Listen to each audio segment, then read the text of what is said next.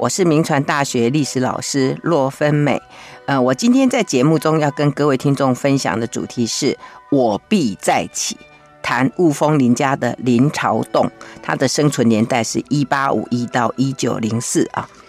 这个林朝栋是谁啊？他是林文茶的长子，是雾峰林家第六代的领导人。那我在上次节目的时候啊，我在最后结语的时候有提到说，能够发挥影响力、解除林家厄运的人，当推林朝栋啊。因为林朝栋他除了解除林家厄运之外，其实他是更让，更是让雾峰林家再次兴起的关键人物啊。那林朝栋对雾峰林家这一个家族的贡献是啊，因为我们上次有提到，就是他的叔叔林文明啊，因为呃被在这个白沙书院被正法的这个冤案啊，那林家就很不能释怀这件事情，所以他们就从同治十年一八七一年开始进行了四次的京控，就是到北京去呃控告的，那一直到光绪八年一八八二年。才在这个林朝栋的领导之下，那他们向官府屈服了，结束了长达十余年的诉讼啊。那虽然这个诉讼的结果，当时林文明的叔叔林文明呃林文明呃的这个冤冤死的案子哦，还没有被平反，呃，而且他们家族也付出了相当大的代价。呃，但是还是有一些收获啦。譬如说，他的祖母林黛氏啊，他被皇帝以这个年近百龄、深明大义这样的一个名号，那给他建个牌坊，给他表扬哦。因为他当时报的是说他将近百岁，其实他是虚报了，他当时大概八十几岁而已啊。那再加上这个林家的田产还完整无损，而且因为他们后来跟官跟这个官方的关系又重建，所以奠定了这个东山再起的机会。那这个林朝栋他是怎么样领导这个家族的呢？今天我就要来介绍这一位呃雾峰林家的第六代领导人林朝栋。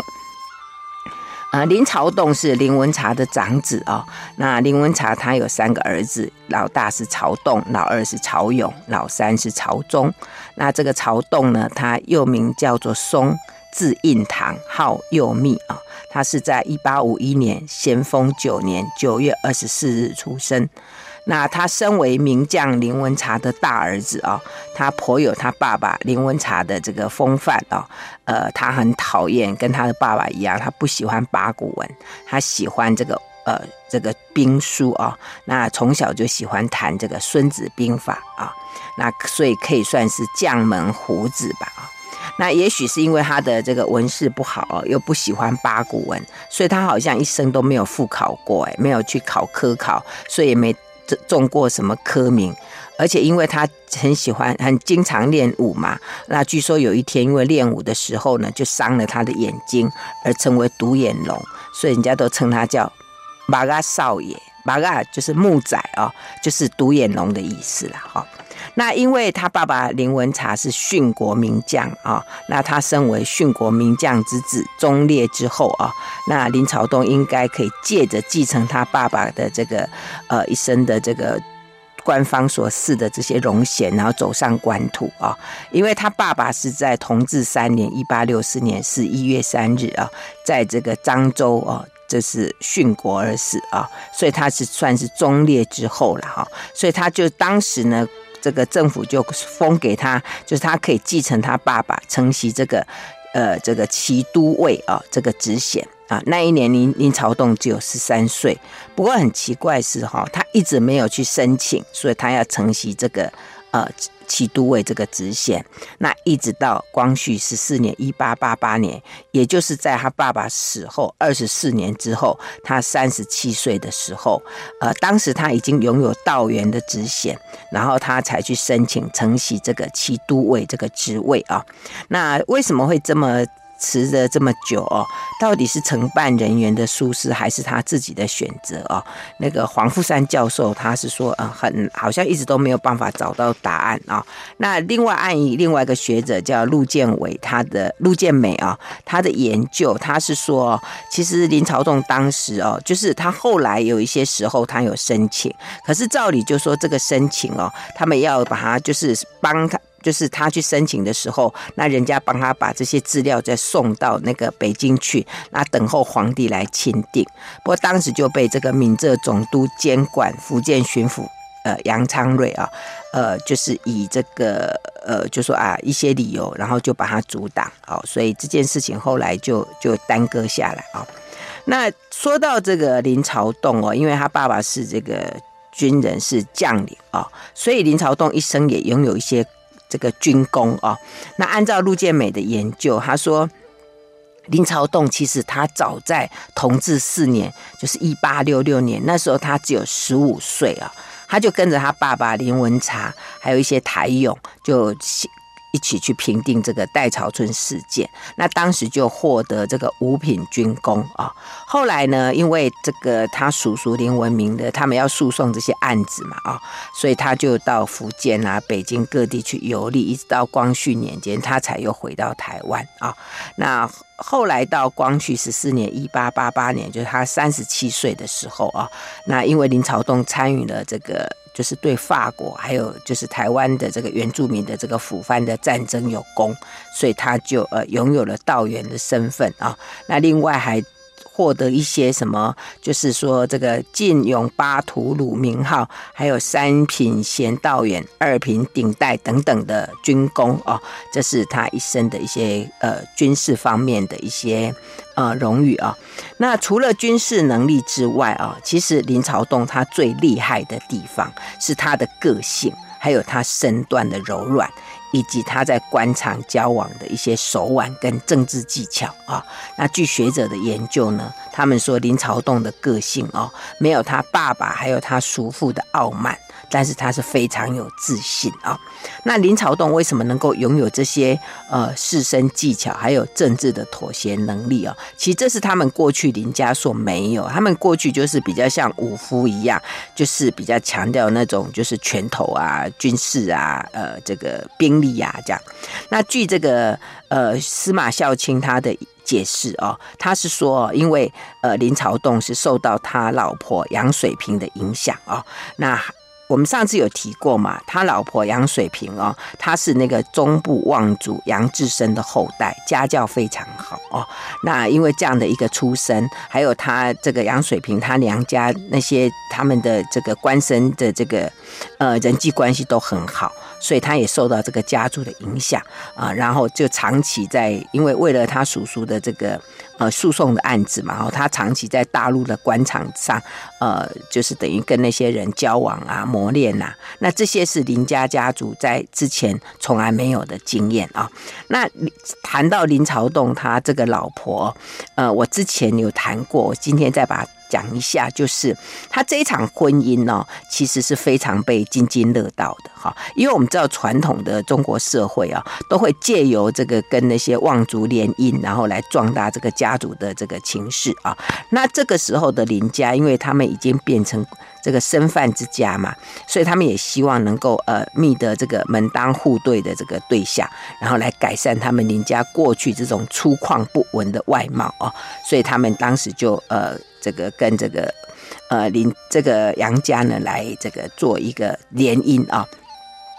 那当时一听说啦，原来这个杨水平哦，她其实不太想要嫁给这个武夫哦。那但是呢，这个杨朝栋就答应他说，他结了婚之后，他一定会努力去考科举，好，然后他他们才勉强答应哦。那不管怎么样，就说这一场婚姻其实是一个对林家是很有帮助的哈，而且这一场婚姻还更可以玩味的地方是。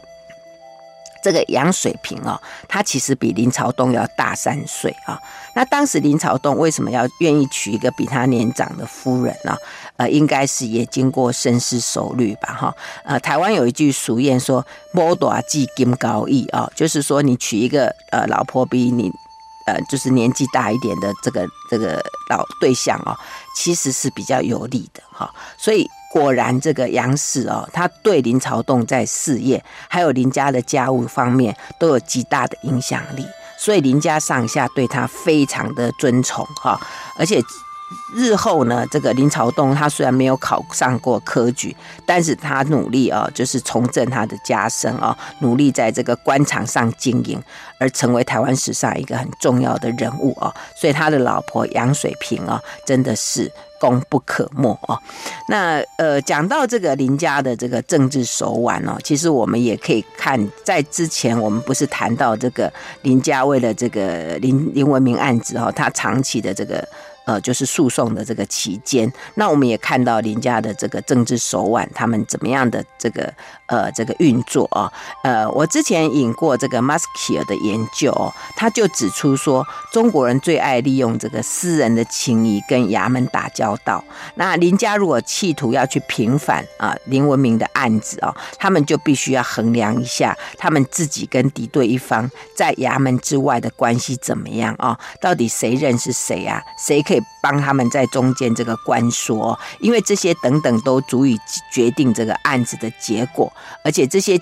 这些关系哦，甚至比这个证据还要更重要哦。所以当时这个林朝栋，他为了要照顾这个林家的利益，所以他就长期在福建省城还有北京活动啊。而且我们上一次还提过说，那个林朝栋啊，他跟他的祖母林黛氏的态度不太一样。因为我们上次讲那个这个诉讼案件的时候啊，这个林黛氏就非常的强硬，就一而再再而三的就是要控告到底啊。可是这个。林朝栋哦，按照这个黄富山教授的研究，他就选择屈服，哎，啊，他就呃没有，他觉得再这样强硬下去也不行了哈。那为什么他会选择这样的屈服？主要是因为呃，他感觉到这个官府哦的这个压力啦，哈，因为当时真的官府对他们步步紧逼，那林家几乎已经陷入这个四面楚歌的绝境哦，所以林朝栋觉得，如果他们他要挽救他们家族的命运，他必须要低头。头，他必须要妥协，而且呢，他如果他如果这样妥协之后，他们家族可以减少牺牲啊、还可以保护权益，所以他们就开始修正那个他祖母林黛氏那种抗官的态度啊，他们就采取采取跟官方合作，呃，官方需要什么，他们就去效力啊，然后来。透过这些功军，这个就是功功劳哦，他们可以争取一些职衔等等，然后且致力重建跟官方的一些。呃，良好的关系啊，那因着这个林朝栋他这么善于转圜哦，虽然这个期间他没有获得这个什么样的官职，但是他跟他在某种层次啊，跟官员都建立了不错的关系啊。呃，所以我们之前不是提到说这个林朝栋他的叔叔呃林殿国哦，他在福州被监禁嘛，哈。那实际上因为林朝栋的这个关系啊，所以他叔叔虽然被名义上是被监。禁了，可是行动上其实还颇自由的哈，没有那么没有那么样的悲惨了哈。而且呢，他们在光绪四年，就是一八七八年哦，那时候啊，还可以透过这个这个总督何景的奏准，然后在漳州啊，为他的父亲林文察建立一个就是呃专祠啊，就是可以。供奉他这样哈，所以可见就是过去这个林家，因为他们财势扩大之后啊，就深深的威胁到官方的官权还有皇权啊，那所以让对让那个官方皇那个非常的这个就是对这个家族非常的这个。害怕或者是非常的有防御性，可是他们现在一旦屈服了，那重新就获得了这个皇家的保证，还有官府的支持啊，所以很多的的利益啊好处又过来。那至于这个林朝栋哦，他到底什么时候才开始获得有官衔呢？呃，据这个黄富山教授的研究，他说大概是在光绪四年年底一八七八年开始，他已经。拥有或者是正在争取这个候选郎中的职衔吧，哈。那为什么这时候这个林朝栋他必须要想办法去争取一些官衔？当然是为了家族的考量了，哈。因为身为这个雾峰林家的第六代传人，他当然可以体悟到，呃，体悟到是说，如果没有这个官权的支持。他即使拥有再强大的地方实权，都是没有保障，所以他还是为了这个家族要再出发，他必须想办法去获得一些官衔啊，然后求这个官场上的发展啊。那当然，从当时短暂的时间来看哦，他。取得官衔，并没有让林家在这个控诉的案件里面获得胜利，但是他至少可以减低伤害嘛，哈。而且我在一开始，呃，就是我们上次节目还有今天一开始，我都有提到说，他们在长达十余年的这个诉讼案件过程里面，其实对林家来讲，哦，呃，当然他们想要的结果就是林文明的案子被平反，当当时是没有得到这个平反。好，而且他们还因为要控这个这个诉讼嘛，就付出了相当大的财力啊、物力啊、人力的代价，但是还是有点收获嘛。我刚刚讲，就是他的祖母还被这个表扬，而且他们家的家族的田产也没有什么样的损失，而且还在这个过程里面啊，他们还跟官方建立了很好的关系，就奠定了他们东山再起的这个机会啊。所以我们看一下这个林朝栋，他真的非常的厉害啊。所以我们看一下，就说。哎，那林朝栋哦，他到底是在一个什么样的机运之下，一步一步的把雾峰林家带向另外一个高峰哦？呃，我们知道在清朝时期的台湾哦，这些地方士绅的命运，按照黄富三教授的研究，他认为是取决于清代的对台政策，也就是说。呃，清代对台的政策呢，它是高度取决于台湾的危机性，譬如说台湾有没有内内乱啦，有没有外患啦，啊、哦，那一旦台湾有内乱有外患，其实呢，这个清朝政府他们就呃，因为他没有他们来对，就是没有办法派遣太多的这个。这个人啊，或者是这些军队过来，所以他们就会利用台湾本身的这些呃士绅啊，所以台湾的士绅就会在这种时候呢，就有了比较大的发展跟升迁的机会啊。所以雾峰林家他们是非常善于利用这样的机缘。像我之前一系列谈这个雾峰林家的发展的时候，我们从他们发展的历史来看，也发现到他们都是运用了这样的一种机会，然后跟官方合作，然后。获得这个家族兴起发展的一个很重要的一种呃契机吧，好，所以呃这个林家也就利用这样子为他们家族累积了相当厚实的政治资本。那这一个时期呢，林家他们是如何去获得立功的机会啊？呃，第一次的立功机会是在同治十三年（一八七四年）的牡丹社事件啊。关于牡丹社事件，我在我们这节目里面有谈过。也就是说，当时这个日本借口这个琉球渔民在台湾南部被原住民所杀，然后就派兵侵台啊。那这个事件之后呢，清朝廷就派了沈葆桢。作为这个钦差大臣来督办台湾的军务啊，那这个沈葆桢来之后呢，他一方面就加强这个台湾海口的一些防御设施，譬如说在安平设立炮台啦，然后另外就是积极开通这个往后山，就是对原住民这一块的这个通路啊。那我们知道这个澳嗯那个苏澳那个地方，他就进入这个又进入台湾后山的要地嘛啊，所以当时沈葆桢就是派遣了这个福建。陆路提督罗大春啊，来驻防这里。那当这个罗大春抵达苏澳之后呢，他就开始进行这个开山抚番的工作，而且他向朝廷申请获准他要招募呃这个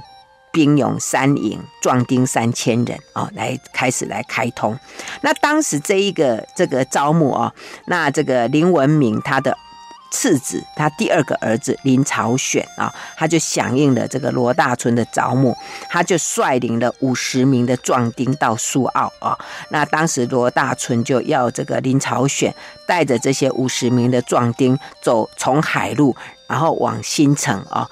到的那个地方，然后他再请他们在让他们在那边先整修一些馆舍啊，然后等他们整修好了之后，作为一个前导，那罗大春就率领了这他的这个军队过去啊，那就用新城作为基地，开始进行这个复番的工作。那那个时候啊，就是宜兰新城那个地方啊，大概汉汉人就有三十余户了哈。那大部分都是原住民呐，所以这个招抚的工作非常的艰难啊。可是这个林朝选啊，他非常的努力啊，然后进行这个抚番的工作，所以大概当时的这个原住民呐，五六百人都来归化。所以这个林朝选就立下了这个汗马的功劳啊。那林朝选这一次的这个抚番工作啊，呃，虽然是有功，但是呢，也没有看到有什么样的资料证明说他们有没有获得官方的优赏哈。那也没有看到说，因为他做他们。呃，做了这些事情，对林家整体的这个就是送，就是林文明的这个送案哦，呃，有没有什么明显的帮助？但是这一次的这个呃工作呢，至少对维护林家家族的利益，还有防范危机，应该有直接跟间接的作用吧。啊，不过谈到这里哈，有一个状况，可能我们可以来玩味，因为我们刚刚讲是说去协助这个，呃，就是罗大春啊，也就是这个配合这个沈葆桢他们的工作的是林朝选。那林朝选他是林文明的次子，第二个儿子。哎，怎么会这样呢？通常会在。传统的社会里面啊，会跟官府去建立关系的，通常都是家族里面的长子。哎，可是为什么不是这个这个呃林文茶的大儿子林朝栋，也不是林文明的长子林朝昌，而是他的第二个儿子林林朝选啊？可能因为那两个大儿子都在忙着这个进行这个林文明的诉讼案吧，所以就派老二出场。好，那所以。这一次林朝选去协助了这样的一个工作哦，这是林家在林文明哦的被这个政法的冤狱案之后哦，那因为在林文明事件之后，他们进行了十几年的这个诉讼案嘛，所以林家跟官府的关系长期处于紧张关系。那林朝选这一次的出场哦，其实是他们家族获得了第一次的立功机会，虽然效果不是太理想。但是总是一个正面的互动吧。好，我们先谈到这里，休息一下，广告过后再回到 News 九八九八讲堂。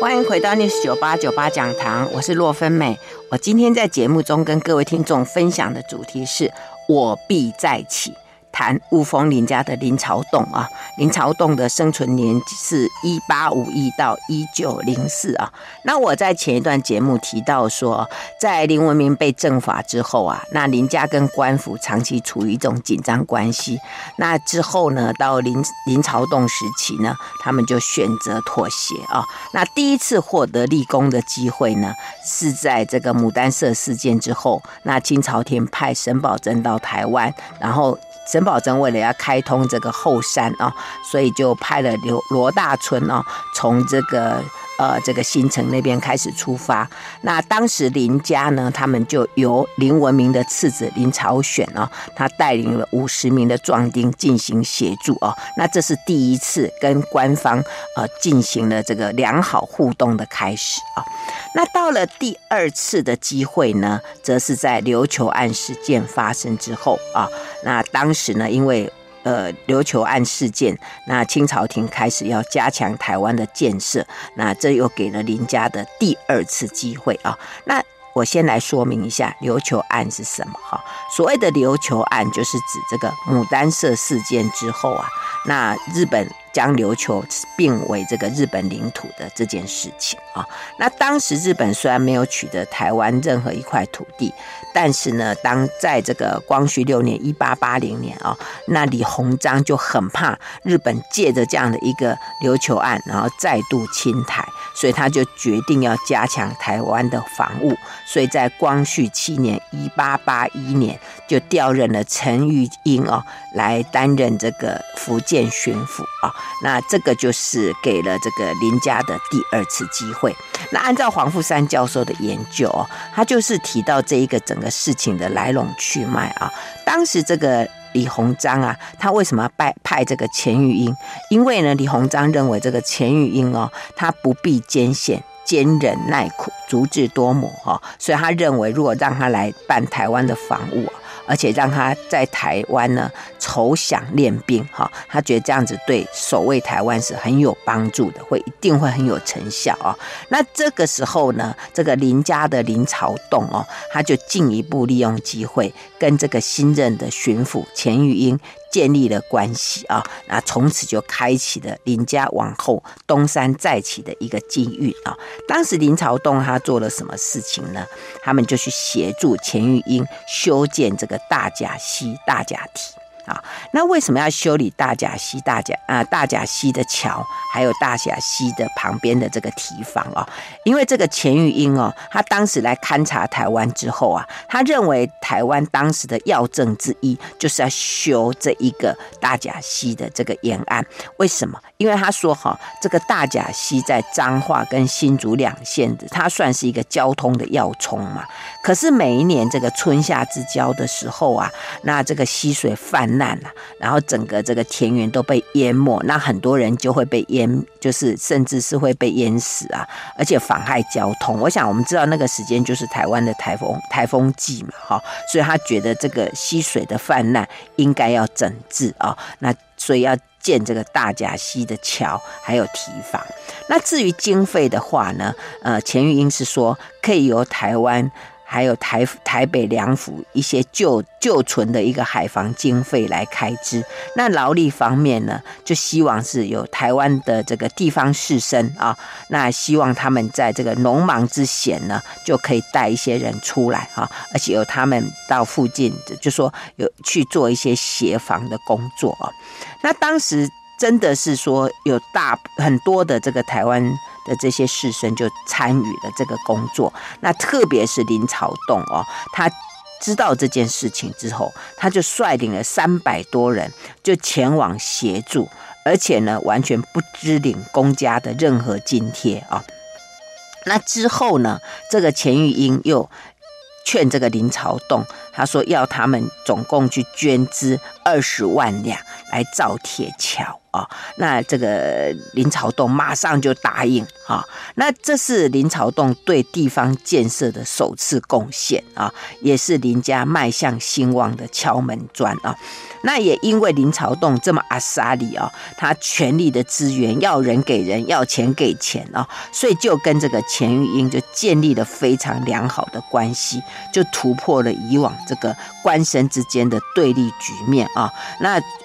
这样的一个关系啊，呃，对后来他叔叔林文明的这个诉讼案件，其实。有相当的帮助哎，虽然钱玉英不是整个这个协助他们结案的一个主要人物，但是他在当中周旋呐，啊呃，所以听据据传呐，说钱玉英当时哦，就常常利用林朝栋他们在这个就是协助这个修修桥修堤防的工作之余，他就常常跟他见面啊，跟他聊啊，就去问一下说，哎，这个案件现在进行的怎么样怎么样哈？那也因为。这个林朝栋跟钱玉英这样的一个。呃，怎么样的一个呃深的关系啊？所以后来呃，这个钱玉英就居中帮他们做协调，而且当时其实官府也早就想要把这个案子给结了，因为这样官绅斗法实在是大家都很疲倦哈，所以也因为钱玉英居中做了协调，就让这个林家的诉讼案子的解决有了一个机会啊。那据这个林建梅的观点，他就认为说，哎，你看林朝栋哦，他已经学会了跟官府打交道的技巧跟这个窍门哈，他说他的。做法就是，只要官府需要，他就大方给予哈。那这么一来啊，呃，人家说钱脉通人脉嘛，人脉又建立钱脉啊。那生权通官权啊，官权跟生权就结在一起啊。那所以他就建立了跟这个统治者之间的良好关系。那等到一有机会啊，他抓好机会呢，那就可以时势造英雄，那英雄创造时代。那林朝栋本身他就有很好自己的条件，又拥有一些。他们自己的兵力嘛，哈，所以机会来临的时候，他只要抓住机会，林朝栋就崛起了，哈。那更重要的是说，这个钱玉英他还做了一件事情，就是在他卸任之后呢，他就把林朝栋推荐给了督办台湾防务的新任福建巡抚刘铭传啊，让林林朝栋有了更多立功表现的机会啊。那我们接下来就来看看林朝栋跟。刘铭传的关系啊，这算是他们林家的第三次机会啊，也就是因为刘铭传会派来台湾，是因为中法战争的关系啊。那我们看一下这个所谓的中法战争啊，因为光绪八年（一八八二年），那我们知道当时呢，为了越南的关的问题啊，那中国跟法呃跟这个法国在越南那边关系就交恶了哈。然后光绪九年一八八三年就发生了中法战争。那光绪十年一八八四年，这战火就蔓延到了台湾啊。那清朝廷为了加强台湾的防务，就在光绪十年闰五月十二日就派了刘铭传来台湾督办军务啊。那刘铭传是在闰五五月二十四日到了台湾，那就开始展开这个呃防务的这个部署啊。那在这一年的六月，法军就开始攻攻打台湾，占领基隆。还有淡水，那整个台湾的情势非常的危急，而且呢，这个法军还进行对台湾的封锁，所以当时在台湾的这个兵饷完全没有办法从大陆来接济啊，所以清朝廷就采取重用台湾生民的策略啊，也就是要台湾的这些有钱人家啊来来捐款啊，而且要他们就是就是就是把这个他们的这个乡勇。啊，就是带出来协助清廷作战啊。那我们刚刚前面讲到过嘛，清朝廷有危机的时候啊，才是台湾士绅出头的良机啊。那对雾峰林家来讲，这是林家再起的一个很好的机会，他当然不会错过。但是问题是，当时台湾的官场上有一个麻烦的问题，就是有两个刘，一个叫刘敖，一个叫刘铭传，他们两个不和。啊，这在当时是非常麻烦啊。那所以对雾峰林家来讲，他要在这个两个刘的不和之间，他们要如何的因应呢？啊，那我下面为各位来说明啊。呃，我先讲一下这个两个刘不和的情形啊。这个刘遨跟刘铭传哦，他们一个是属于左宗棠为首的湘军，一个是属于李鸿章为首的淮军啊。那其实，在中国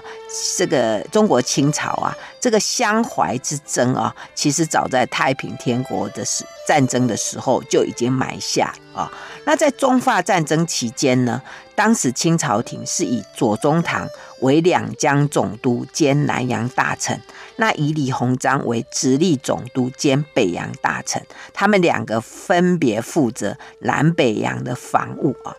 那左宗棠呢，他是以这个钦差大臣的身份到福建来督办防务啊。那这个因为当时这个刘敖他就是属于左宗棠系统的湘军嘛，所以他在这个中法战争期间呢，他就防守呃台湾哈。那他是他当时的刘敖的职位是台湾的道台啊。那整个当时台湾的所有的防务，大概都是由湘军来负责啊。那因为这个刘敖能支兵，而且他能战，他在台湾的防务来讲，其实还颇为完备啊。可是因为到光绪，在光绪十年，这个呃这个法军因为攻台嘛，那情势非常的紧急，所以清朝廷就又派了这个刘铭传来督办这个台湾的防务。那这个刘铭传他是属于这个。淮军的系统啊，他是李鸿章的爱将，所以你看这两个麻烦了，一个湘军，一个淮军，一个属两，而且两个哈都自视很高，他们两个都很骄傲，他们两个互相都不相容，简直形同水火。那这个二流不和的消息啊，全台皆知啊，所以你看这个想要借由这个中法战争再起的林家，他不可能不知道啊。那他该怎么办呢？他该怎么因应呢？其实这是一个难题耶。那林家当时采取的策略呢，是由林朝栋，林朝栋属于雾峰林家的下错哦，他们是支援台北的刘铭传，然后呢，这个林文清他是属于这个雾峰林家的顶错哦，他们是去支援台南的刘遨。那这样的安排，当然一方面可以避免得罪任何一方，而且双方押宝嘛。以免这个家族全输啊！这是当时林家面对二流斗争之下，他们采取的因应之道。好，我们先谈到这里，休息一下，马上回来。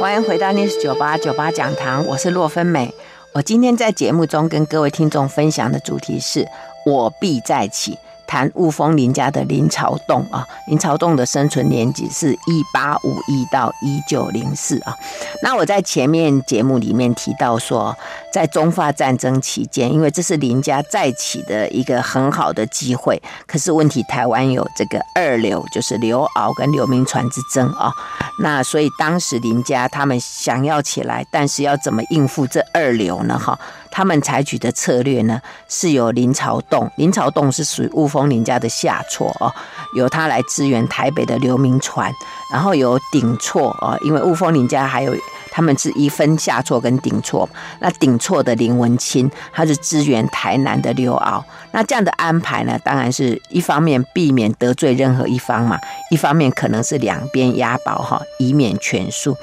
但是按照这个黄富三教授的研究，他说这样的安排啊，其实不全然是雾峰林家自己的盘算，主要也是受到二两那个流的征兆的结果哈。因为我们刚刚前面有讲到说，在中法战争发生嘛，那法军封锁台湾，所以兵饷很难从大陆接济，所以他们必须要呃，就是请求，就是要由台湾的这些生民来协助，所以他们就采取。重用台湾神明的策略啊，要这些有钱人哦来捐钱哦，还有来这个就是出兵出力啊，这样的一个状况。那我刚刚前面讲到说，这个刘铭传来台湾嘛，而且他在这个光绪十年九月十一日就升任为福建巡抚啊，那。